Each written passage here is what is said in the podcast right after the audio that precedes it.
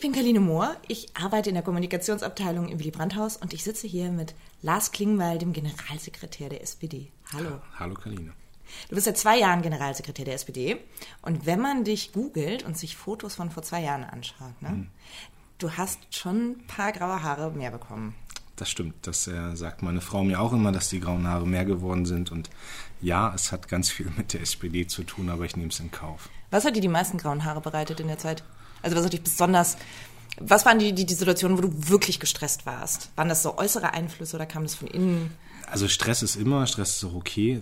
Das gehört, glaube ich, zum Job eines Politikers und schon erst recht eines Generalsekretärs dazu. Aber es gab so zwei richtig emotionale Tiefpunkte. Das ist der Rücktritt von Martin Schulz gewesen und der Rücktritt von Andrea Nahles. Also das waren so zwei Ereignisse, die mich ähm, auch emotional total berührt haben, die mich runtergezogen haben, wo ich ein paar Tage gebraucht habe, um irgendwie wieder ähm, so richtig Tritt zu fassen. Und ich meine, es gibt eine Sache, die mich halt wahnsinnig stresst in dieser ganzen Zeit. Das ist eine AfD, die, die stärker geworden ist. So, das passt nicht zu meiner politischen Einstellung und das wurmt mich und das ist einerseits frustrierend, auf der anderen Seite aber auch ein tierischer Ansporn, irgendwie besser zu werden.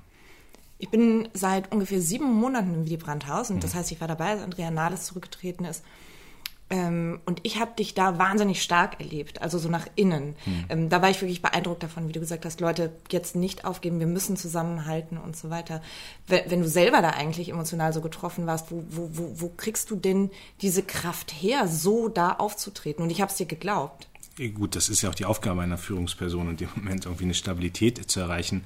Aber was ich dann zu Hause habe, wenn ich irgendwie äh, dann mal äh, zur Ruhe komme, dann denkt man schon nochmal anders über Situationen nach. Ne? So, und das ist einfach, ich, Andrea und ich, wir haben ein Jahr lang hier zusammengearbeitet. Das war eine enge Zusammenarbeit. Wir kannten uns vorher so ein bisschen, aber wir haben das geschafft, ein Jahr lang wirklich äh, fair und ähm, solidarisch miteinander zusammenzuarbeiten. Wir haben uns kennengelernt in der Zeit und dann habe ich auch mitgekriegt im Europawahlkampf, wie denn ähm, wie sie attackiert wurde und so, das, das, da leidet man auch mit.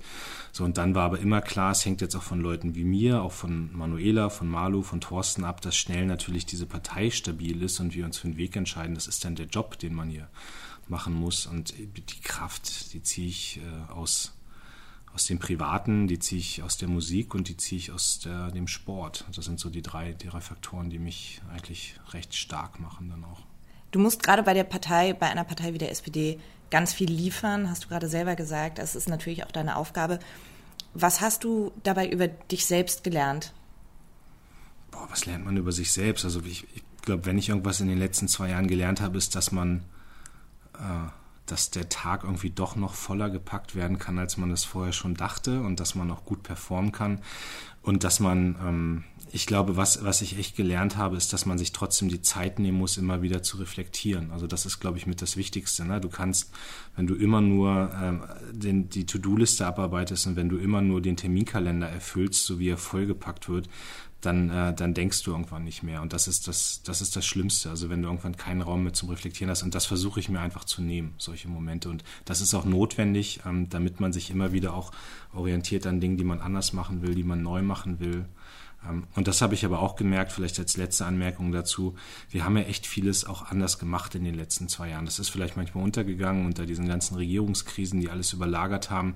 Aber es kostet halt auch viel Kraft, wenn du sagst, wir lassen jetzt mal die Mitglieder entscheiden, wer künftig die Partei führt. Also da kommen ganz viele Leute, die über 60 Jahre anders Politik gelernt haben, die nörgeln rum, die mosern, die haben ganz viel, was sie, ähm, was sie besser wissen und dann irgendwie dagegen zu halten und sagen, nee, wir gehen diesen Weg, ähm, das ist ähm, die Kraft zu haben und den Mut zu haben.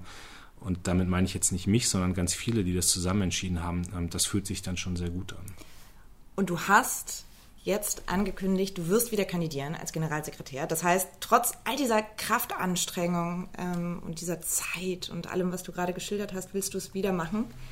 Und ich sitze gerade ganz nah bei Lars Klingbein. Du hast auch ein paar Lachfältchen dazu bekommen. Ja.